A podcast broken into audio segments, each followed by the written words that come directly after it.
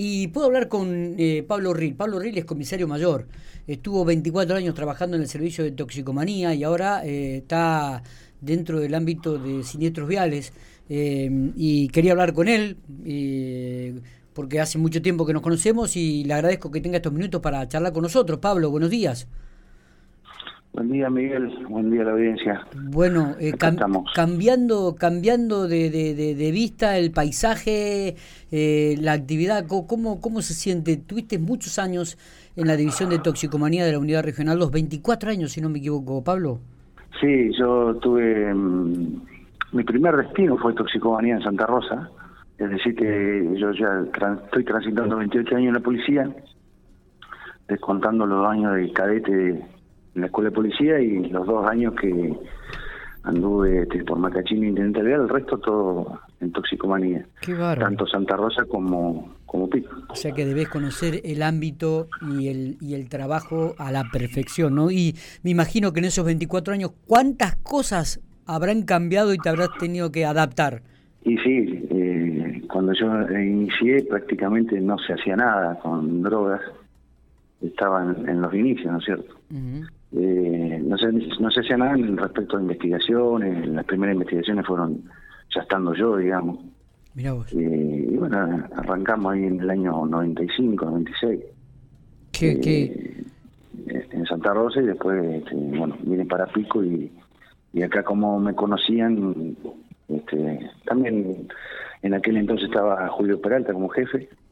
Claro. Eh, y después, con los años Fontán, que fueron los dos mentores míos, que me, han enseñado este, durante tantos años, y bueno, después me tocó ser jefe a mí también. Claro.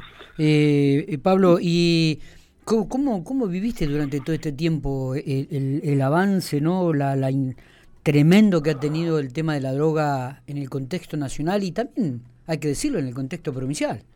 Sí, sí, son, son cosas este, que ha ido mutando muy rápidamente, tanto el, modo operandi de, de las personas que trafican las drogas como como nosotros también, ¿no es cierto? Eh, tratando de, tratar de adaptarnos eh, con el paso del tiempo a, a eso, a los cambios permanentes que haciendo la justicia para poder trabajar, eh, a los cambios tecnológicos eh, que también implican una un freno en la investigación que ya no, no es tan fácil como antes porque hoy se usan más las redes sociales eh, y hay distintas formas en, que las bandas operan que se pueden comunicar y pueden sortear por ahí el trabajo policial, ¿no es cierto? que, cada vez más complicado, sí. ¿Y, cómo, cómo has tomado, digo, e, este nuevo desafío allí en una oficina mucho más actualizada, mucho más de lo inmediato, ¿no? Cambia totalmente la, la manera y la impronta de trabajar. Sí, son dos cosas, más allá que este, he estado en comisaría, yo te comentaba ahí en, en Macachini y en Alvear, en donde uno hace un trabajo más general, digamos, eh, pero bueno, también me ha permitido conocer un poco más el movimiento de las dependencias de este tipo, que son completamente distintos, ¿no es cierto? Eh, y nada, adaptándome, este, enterándome también, porque esto ha ido evolucionando también. El tema del tránsito. Eh, obviamente hace dos días que estoy acá y bueno, de a poco uno va enterándose del trabajo que, vienen haciendo acá, tratando de, mejorar algunas cosas siempre que se pueda. Tampoco inventando nada, porque ya está todo inventado, ¿no es cierto? Es Sino es uno el que se tiene que, que adaptar. Está.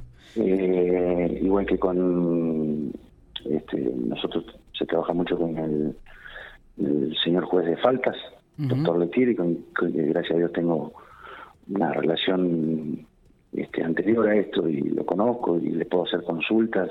Está bien. Y estamos permanentemente en contacto y él es quien nos, eh, digamos, enseña la parte legal, digamos, de... Y ¿Y cómo, el, trabajo de la Oficina de Siniestros Viales, cómo ha descongestionado la, el trabajo de las comisarías también, ¿no? Eh, cabe recordar que Siniestros Viales solamente trabaja en lo que tiene que ver el radio de, de, General Pico, ¿no? No en ruta. Sí, sí. No, no, en ruta no, en, ruta ya este, actúan las comisarías, depende de la jurisdicción, ¿no es cierto? Claro. Los nuestros tránsitos dentro de la ciudad, eh, operativos de tránsito y todo lo que es accidentología.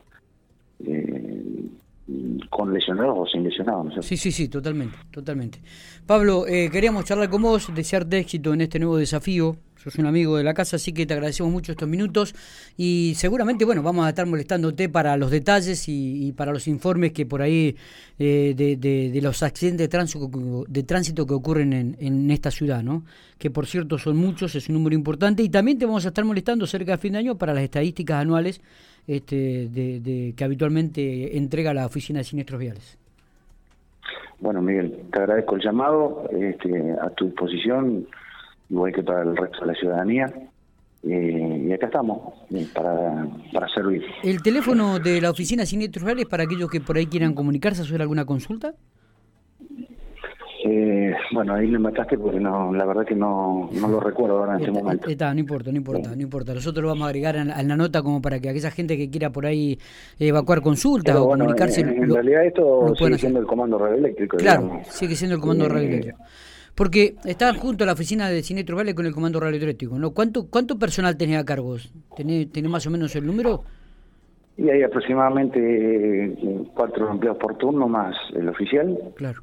Eh, y, bueno, hay una guardia permanente las 24 horas. Eh, debe haber un plantel de 23, 24 empleados. Muchos. Aproximadamente, siempre hay uno de licencia, alguna sí, sí, cuestión está faltando.